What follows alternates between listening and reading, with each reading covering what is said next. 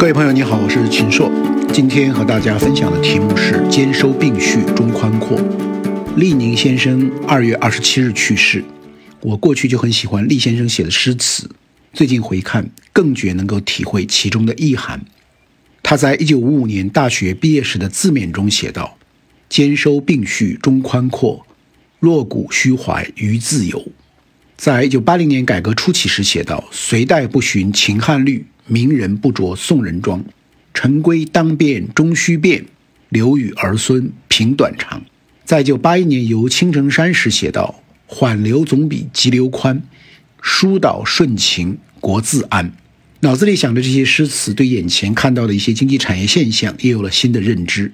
我一直为生产性创新和高质量发展鼓与呼，做过很多相关调研报道。但我也认为，中国是一个发展中的超大规模且各地。差异很大的经济体，如同金字塔，固然需要高精尖的东西在最上面引领，也需要与十四亿人的日常生活紧密关联的大量制造活动、服务活动作为基座。我反对那种动辄就把传统产业视为低端的观点和做法，认为很多传统产业乃是基础产业，是永远存在的。传统不是落后，恰恰要去传承，只是如何不断提升其品质水平的问题。也有的传统产业有这样那样的不足，如绿色环保方面有欠缺，确需升级。但这也有一个过程，不能操之过急。就说农业很传统，就没有高科技吗？有的是。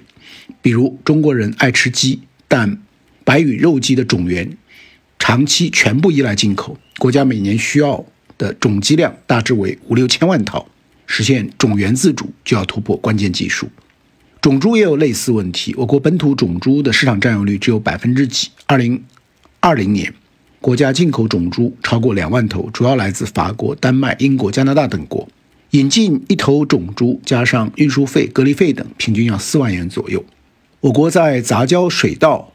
紧凑型杂交玉米的育种上国际领先，但蔬菜种子的差距就很大。过去有所谓“外国种子论粒卖，国产种子论斤卖”之说。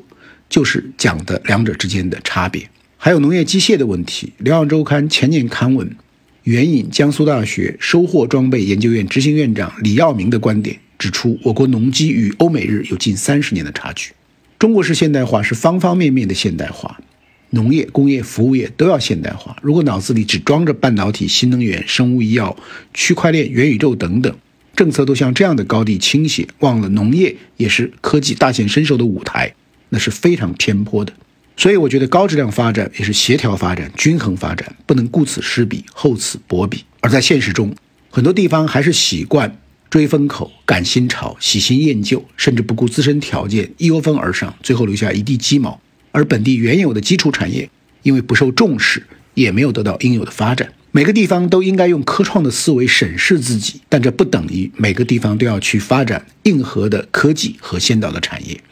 以生物医药产业为例，对各地政府工作报告的不完全统计显示，全国已经有二十九个省、直辖市、自治区将医药制造业、生物产业列为优势产业、优先发导产业等等。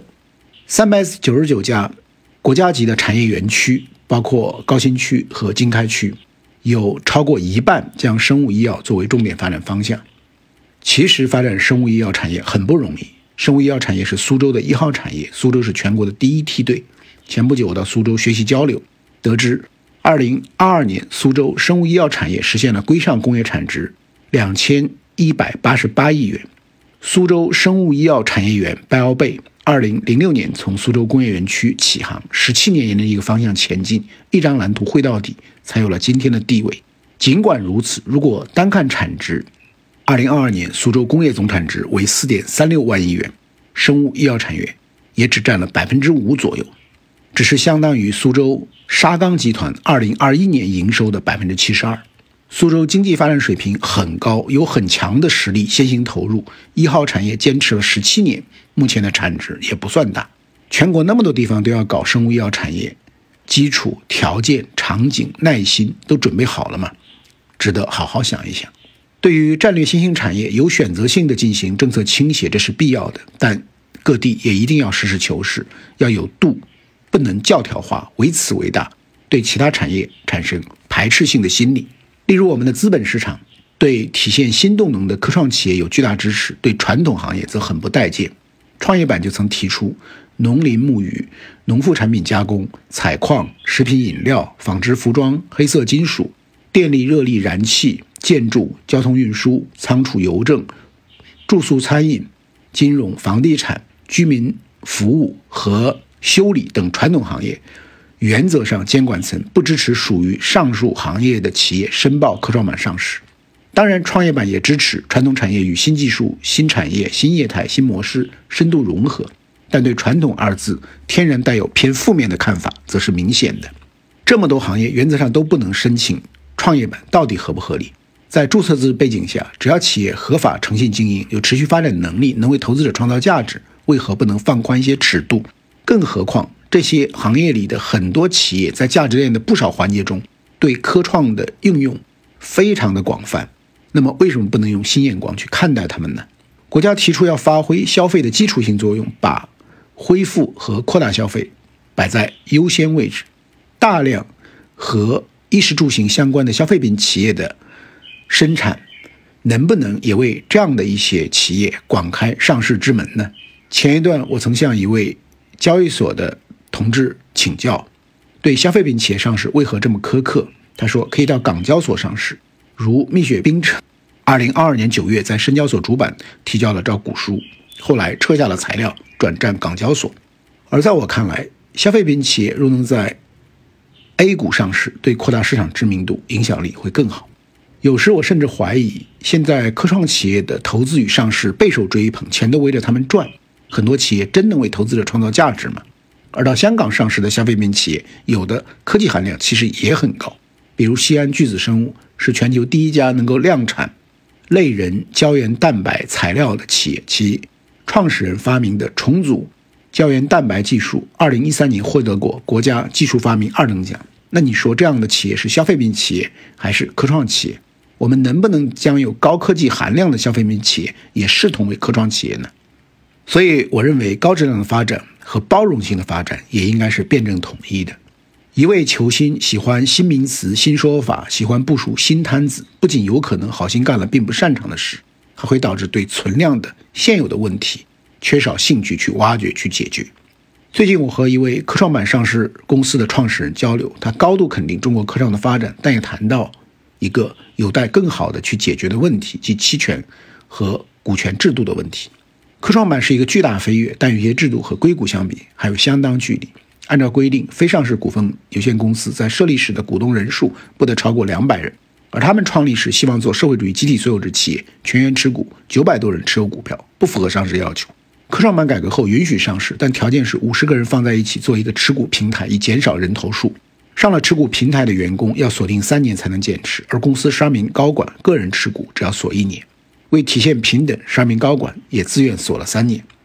另外，按规定，上市前的 option 及期权必须买成股票，如果不买成股票，上市以后再转成股票又要锁三年，且将来减持时，如果 option 直接减持，要交百分之四十五的当年所得税。所以大家砸锅卖铁。作为创始人的他，从银行借了几千万把股票买进，由于月供很高，三年锁定期过得非常辛苦。后来还发现，上了平台的员工持股减持要。缴纳超过百分之四十的税，也就是平台企业一道，个人一道，而个人股东投资则是交百分之二十的资本利得税，这也不平等。此外，公司给员工发的股票期权全部计入公司成本，这样公司基于财务报表的考虑，也不敢给员工多发股票。有些在国外的外籍员工的持股和减持更加复杂，从提出减持到最后兑现要不少时间。经历了很多波折的这位企业家说，他感到员工持股是一条很难走通的路。我举这个例子不是要指责证券部门，他们已经推动了不少变革。问题在于很多事情要顾及到散户主导的市场的文化倾向，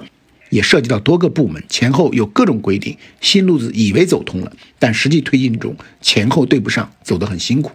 现在各地都在强信心、促经济，都在往前跑。我觉得不妨回头看一看存量的问题，特别是那些一直很难解决的问题。因为难一定是系统性的、相互交织的，难题解决了就能释放很大的空间，而且前面的发展也不会走着走着又受到历史症结的纠缠。高质量发展对企业提出了更高的要求，同时也要看到高质量发展和降门槛宽准入，激发更多的积极性、创造性，也是辩证统一的。上周我在一个会议上见到龙永图先生，他说中国在加入 WTO 后放开了外贸经营权，让几万家、几十万家中小企业获得了自主进出口权，创造了数以百万计的就业岗位。他曾偶遇一位做灯具生意的年轻人，说过去灯具出口的利润都被中间商拿走，每年仅赚几十万。拥有进出口权后，每年能挣上千万。外贸经营权的放开是外贸管理体制的一项重大改革。自2004年7月起，中国进出口经营权由审批制改为备案登记制，大大提高了企业外贸活动的活力，尤其是民营制造企业参与国际贸易的积极性。到2019年，民营企业首次超过了外商投资企业，成为中国第一大外贸主体。二零二零年，民企占中国外贸总值的比重升至百分之四十六点六，而二零零一年的时候只有百分之六点六。听了龙先生的讲话，我和一位邻座的经济学家交流，为什么之前那么长时间，外贸经营权只给国企做，不放给民营？可能是觉得国企才放心，才代表正确，而民营的会搞乱。事实上，市场经济中没有谁是天生正确的，只有市场化、国际化的竞争、客户交付的检验，才能筛选出谁是先进生产力的标准，谁是真正的正确。所以一定要包容，要给民企试，一试就知道谁行谁不行，谁是高质量发展。在改革开放中，很多政府的决策之所以得人心、有实效，大都是因为放松管制、降低门槛、放宽准入而实现的。正确。不都是苛刻的管束的，激励人人向前，激发市场活力，让经济大生态蓬蓬勃勃，在生长中不断迭代超越，这是最大的正确。现在总是说民间投资的积极性还不够强，我认为出台新的鼓励政策是必要的，但深入调研积极性为什么不够强，进而加以突破性的解决，应该更加重要。当然，这种限制性较多的情况正在改变。我听一家上市影视企业的创始人说。最近审批的速度加快了很多，这是很积极的信号。总之，我们要充分考虑中国的发展阶段和国情，把高质量发展和包容性发展，把科创和各个行业运用科创的发展，把增量发展和存量改革等等，更好、更加辩证地结合起来，以调动和激发广大的市场主体的信心与能动性。我相信，只要有兼收并蓄、中宽阔的气度，中国经济也必将有。弱骨虚怀于自由的新的盛景。今天就和大家分享到这里，谢谢，我们下期再见。